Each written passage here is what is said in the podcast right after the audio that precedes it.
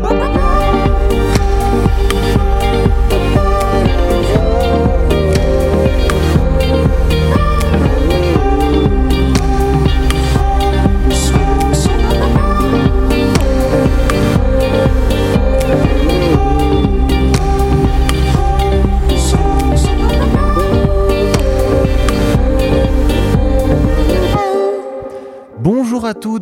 À tous, bienvenue dans cette nouvelle émission de la Méridienne. Je suis très heureux de vous retrouver pour passer 30 minutes ensemble et faire le tour de l'actualité.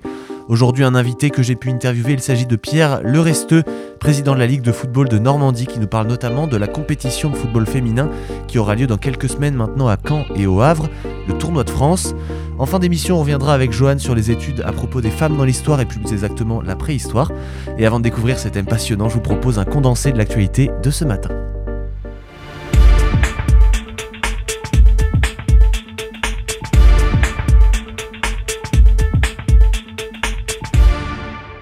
L'Assemblée nationale a adopté à quelques jours de l'ouverture des JO d'hiver de Pékin une résolution dénonçant le génocide des Ouïghours par la Chine et demandant au gouvernement d'en faire de même. Le texte a été mis à l'ordre du jour par le groupe socialiste et apparenté. Auprès de Libération, le rapporteur du texte Alain David, élu de la 4 circonscription de Gironde, explique que la résolution comporte plusieurs volets. Tout d'abord la reconnaissance et la condamnation du caractère génocidaire des violences systémiques et, et des crimes contre l'humanité de la Chine sur cette minorité, puis assurer la protection des Ouïghours réfugiés en France et menacés par Pékin. Et enfin, euh, ne pas hésiter à prendre les mesures nécessaires auprès de la communauté internationale et dans sa politique étrangère vis-à-vis de la Chine pour la mettre sous pression. D'ailleurs, la proposition PS trouve un, écho ailleurs aussi. La députée LREM Elisabeth euh, Toutu-Picard a indiqué à Libération euh, que son groupe votera la résolution car il faut passer à un degré supérieur. Le caractère génocidaire ne fait absolument plus débat, a-t-elle indiqué.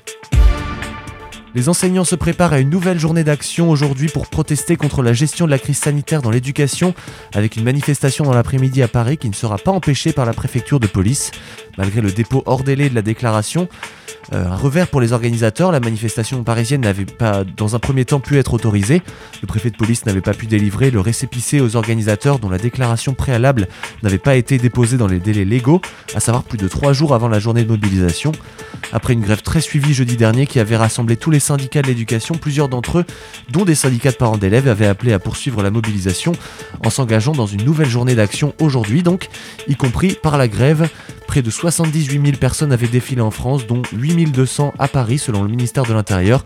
38,5% des enseignants s'étaient mis en grève dans les écoles maternelles et élémentaires et 23,7% dans les collèges et lycées selon le ministère de l'Éducation. Ça a fait l'effet d'une bombe dans le monde du cinéma français et même ailleurs. Euh, l'acteur Gaspard Huliel, qui avait incarné Yves Saint Laurent sur le grand écran et décrochait le César du meilleur acteur pour Juste la fin du monde, est décédé hier à 37 ans après avoir été victime d'un accident de ski. C'est ce qu'a annoncé sa famille dans un communiqué transmis euh, à l'AFP par son agent. Euh, mardi, peu avant 16h, Gaspard Huliel a été transporté par hélicoptère au CHU de Grenoble après être entré en collision avec un autre skieur au croisement de deux pistes à La Rosière. Euh, selon un porte-parole de la station, et les hommages sont tombés peu à peu dans les heures qui ont suivi l'annonce, dans le domaine cinématographique bien sûr, mais aussi sur la scène politique. Roselyne Bachelot, Bruno Le Maire, mais aussi Jean Castex ont rendu l'hommage à l'acteur défunt. La Cour d'appel de Paris a confirmé aujourd'hui une décision du tribunal correctionnel qui avait ordonné en juillet à Twitter de détailler ses moyens de lutte contre la haine en ligne.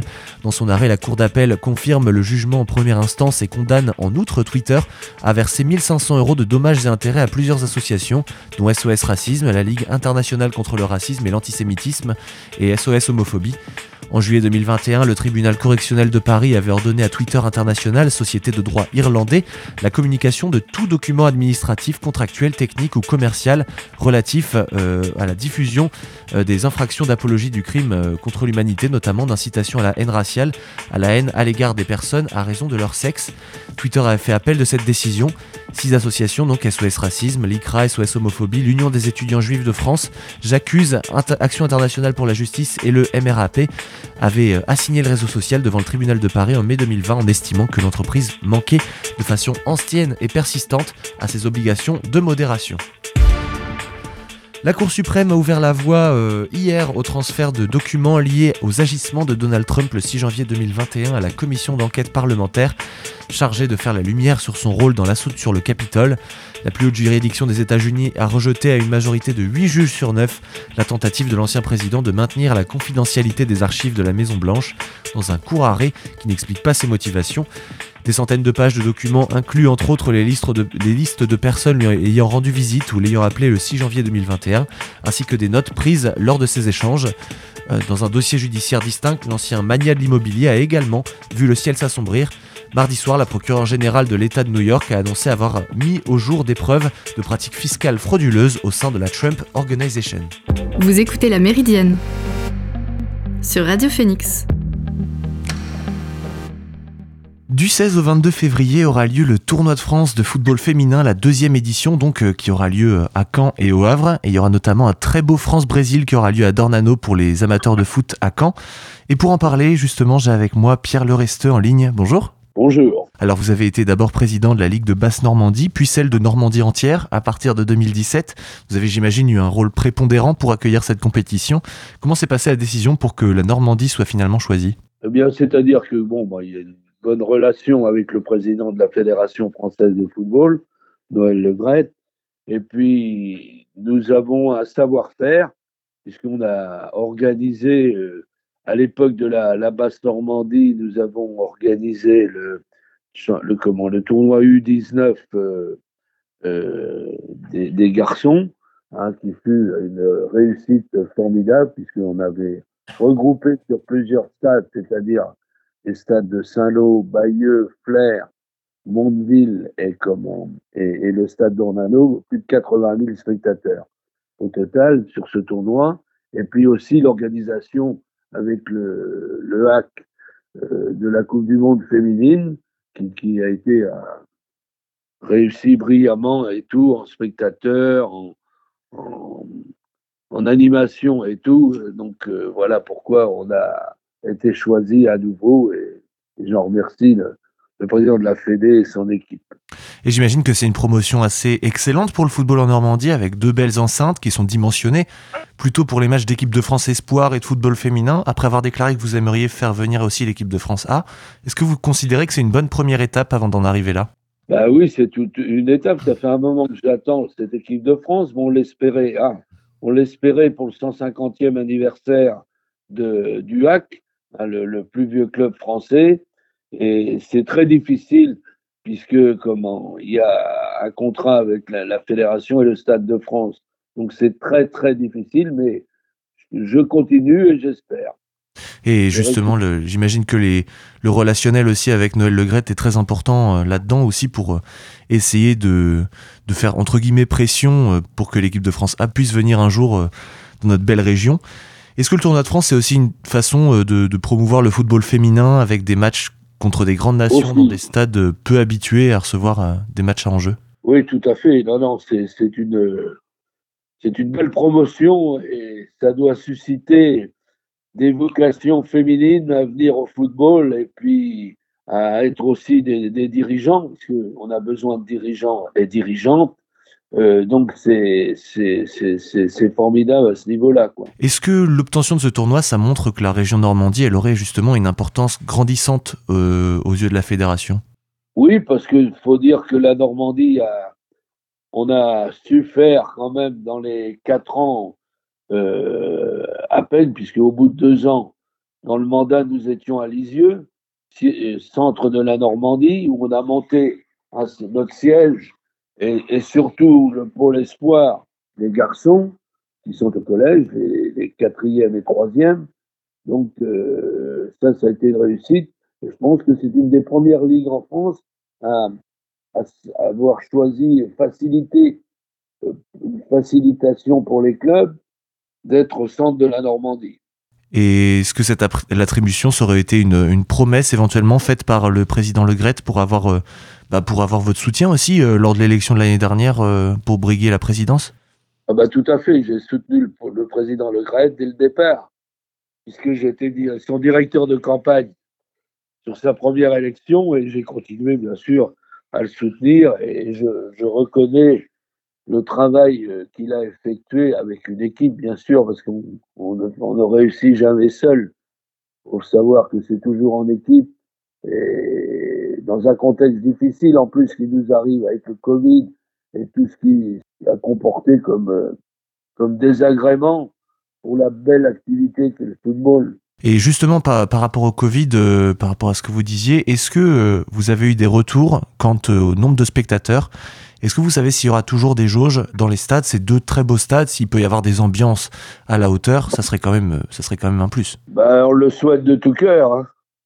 Croyez-moi que c'est une de nos volontés, et je sais que c'est une volonté de la Fédération française et du président, bien sûr, à, augmenter. Euh, moi, j'espère que euh, dans le mois de février, dans la quinzaine de février où on va organiser ce tournoi euh, de France, qu'on puisse augmenter la capacité de, de 5 000 à passer au moins à 12 000, pratiquement la moitié sur les deux stades.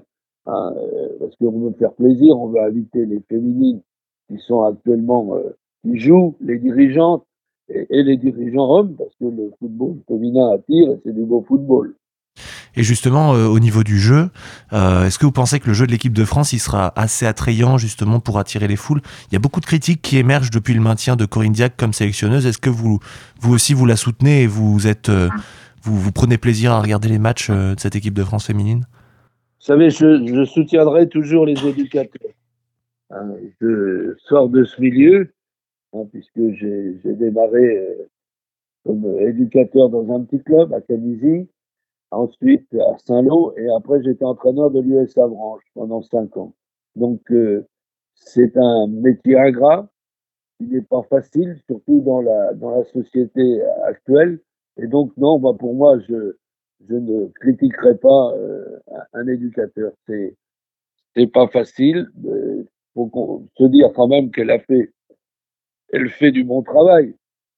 On est quand même, on, est toujours dans les quarts de finale, huitièmes de finale, euh, au niveau mondial et tout. Euh, c'est, non, non, c'est quelqu'un qui est, qui est sérieux et que je, je ne porterai pas de critique, je la soutiendrai plutôt hein, et soutiendrai l'équipe de France.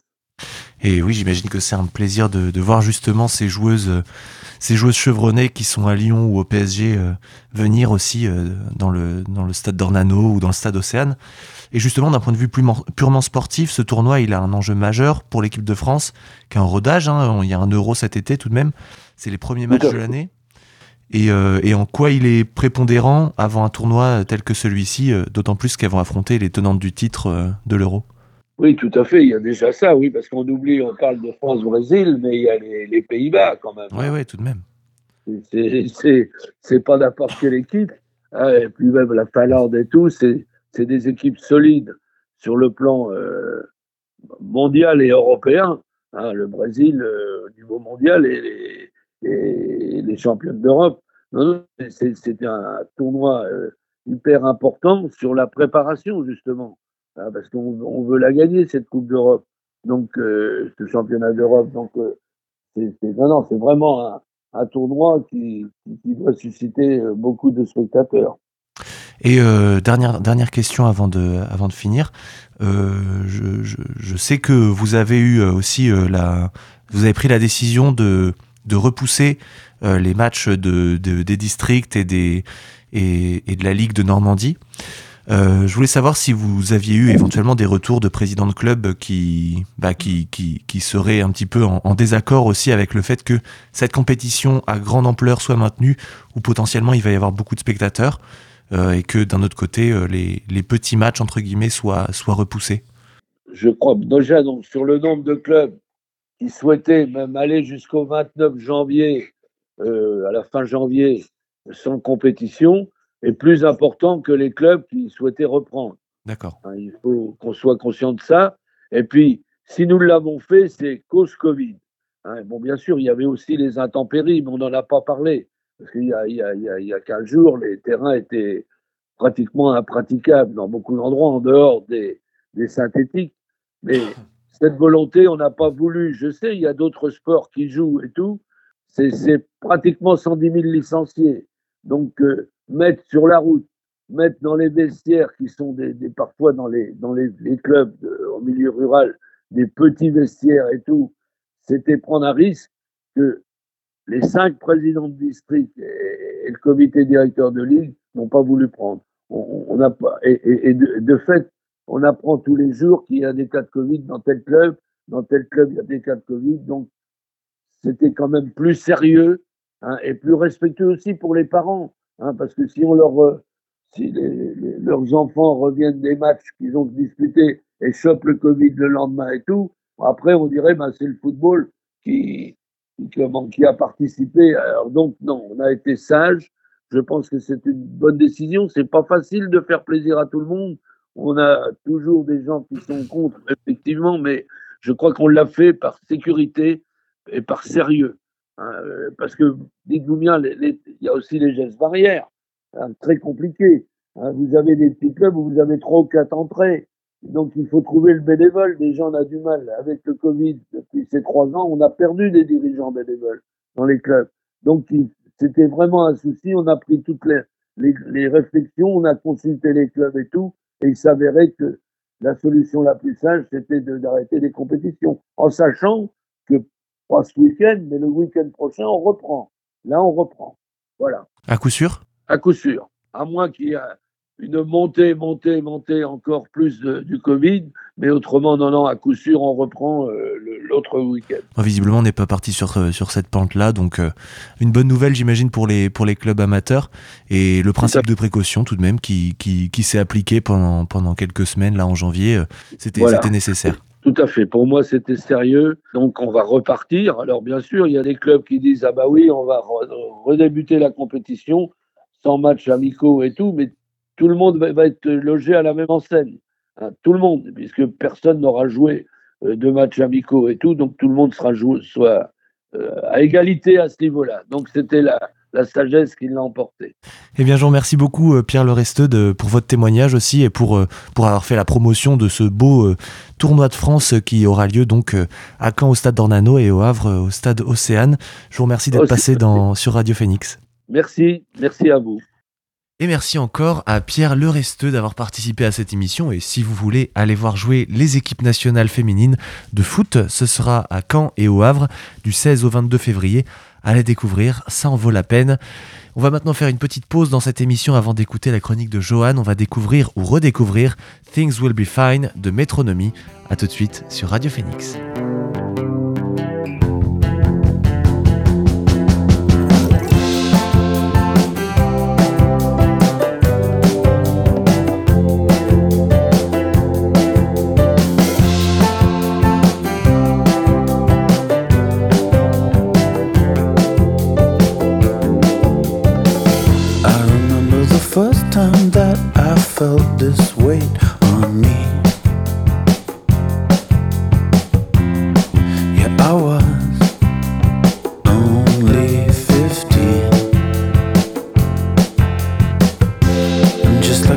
This time in that teenage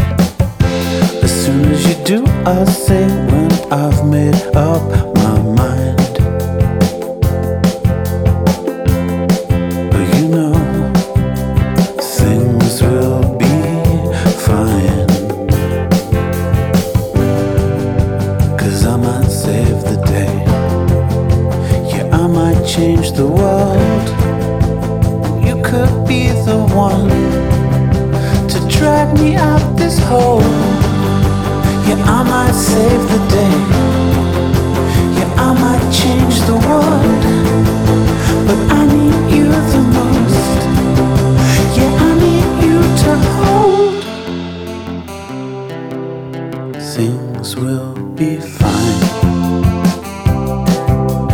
Things will be fine.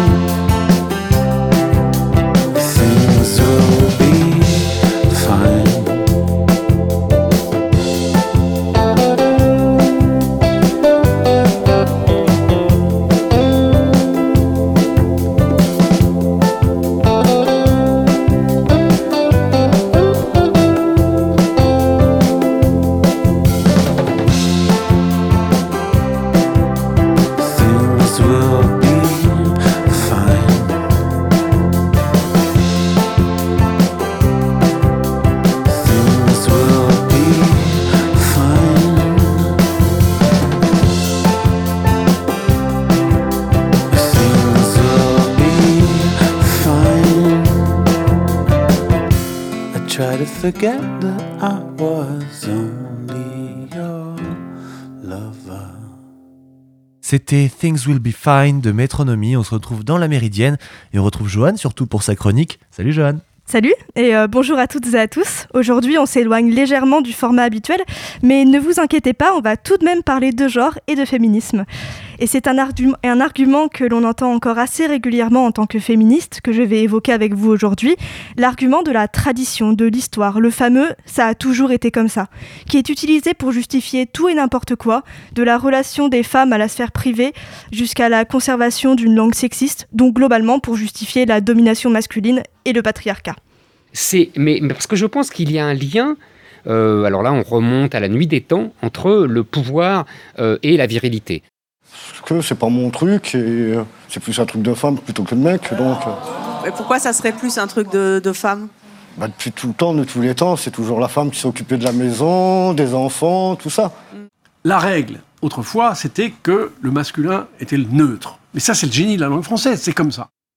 Et la vérité, c'est que quand on se penche un peu sur ces thématiques et sur les recherches historiques récentes, on se rend compte que non, ça n'a pas toujours été comme ça. Dans beaucoup de discours antiféministes, on fait remonter la domination masculine à la nuit des temps et à l'aube de l'humanité. Est-ce que c'est est -ce vrai, cette euh, analyse? Et non, et d'après ces discours, si depuis ces milieux d'années, les hommes soumettent les femmes et que c'est toujours le cas aujourd'hui, alors c'est que ça doit être naturel et nécessaire. Et finalement, on assiste à la création d'un prétendu ordre naturel des choses en attribuant des caractéristiques et des positions sociales différentes aux hommes et aux femmes. Donc on les essentialise. Et à ce titre, il y a beaucoup d'idées reçues concernant les femmes dans l'histoire, et ce jusqu'à la préhistoire. Dans les films, dans les reconstitutions, on voit souvent les femmes s'occuper de leurs enfants ou bien de la cueillette, alors que les hommes peignent, chassent, font du feu. Mais ces stéréotypes ne recoupent qu'une infime partie de nos connaissances actuelles. On a aujourd'hui de bonnes raisons de croire que les, femmes peignaient, chassaient elles aussi, mais ces découvertes sont invisibilisées et les idées reçues elles perdurent et certains archéologues ils, n'y échappent pas. C'est ce, qu'explique euh, Marilène Patoumatis dans son essai L'homme préhistorique est aussi une femme et notamment à travers euh, différents exemples.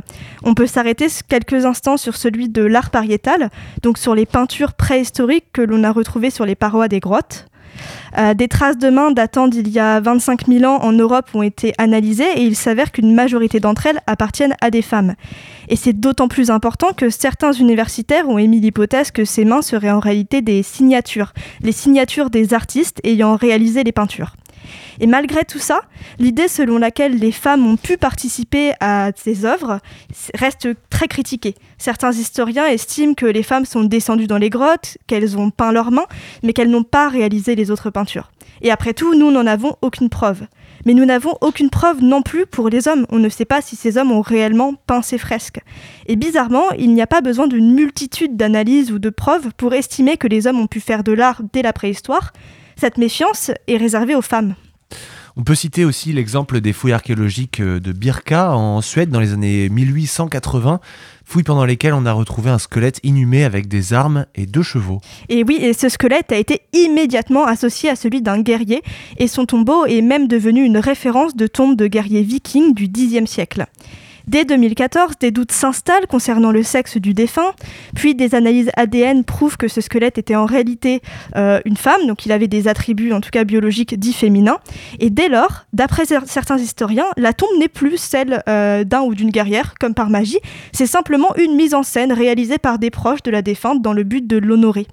Et malheureusement, des exemples comme ça, on en a beaucoup, et pour toutes les périodes historiques là où il y a des interrogations, des doutes dans le récit des événements historiques. On, on comble notre méconnaissance par des projections, par des interprétations. Et c'est bien normal, on transpose nécessairement dans l'histoire notre système de valeurs et notre point de vue. C'est ce qui s'est passé dans les deux exemples que je vous ai cités. Et bien sûr, en tant qu'étudiante en histoire et militante féministe, mon point de vue est également biaisé. Mais je crois que le plus important, c'est d'en avoir conscience et de ne pas s'en cacher. Quelle que soit notre opinion, il n'y a pas de sens euh, de l'histoire, il n'y a pas d'ordre naturel de l'histoire. Euh, l'histoire est loin d'être lisse et homogène, et nous sommes loin de la connaître entièrement. Espèce de fatum, de fatalité. Ah, mais on peut rien faire, tu comprends, c'est toujours été comme ça, donc c'est pas vrai. Euh, les femmes et les hommes ne sont pas programmés pour faire telle ou telle activité. Et à ce titre, on ne peut pas instrumentaliser l'histoire à tout va pour justifier une volonté de domination sociale. Si vous voulez mon avis, on ferait mieux de se contenter de l'interroger pour essayer de ne pas reproduire les discriminations systémiques ayant déjà existé par le passé. Merci infiniment Johan euh, pour cette analyse et à dans deux semaines du coup pour, ta prochaine chronique. Et c'est sur ces mots que euh, qu'on se quitte. Malheureusement, j'ai passé une excellente demi-heure avec vous. Merci beaucoup à Alan et à Johan pour leur aide sur cette émission. Et pour ma part, je vous dis à lundi. Et si vous êtes en manque de Méridienne pendant le week-end, allez faire un tour sur phoenix.fm pour retrouver les podcasts. Bonne journée à tous. Salut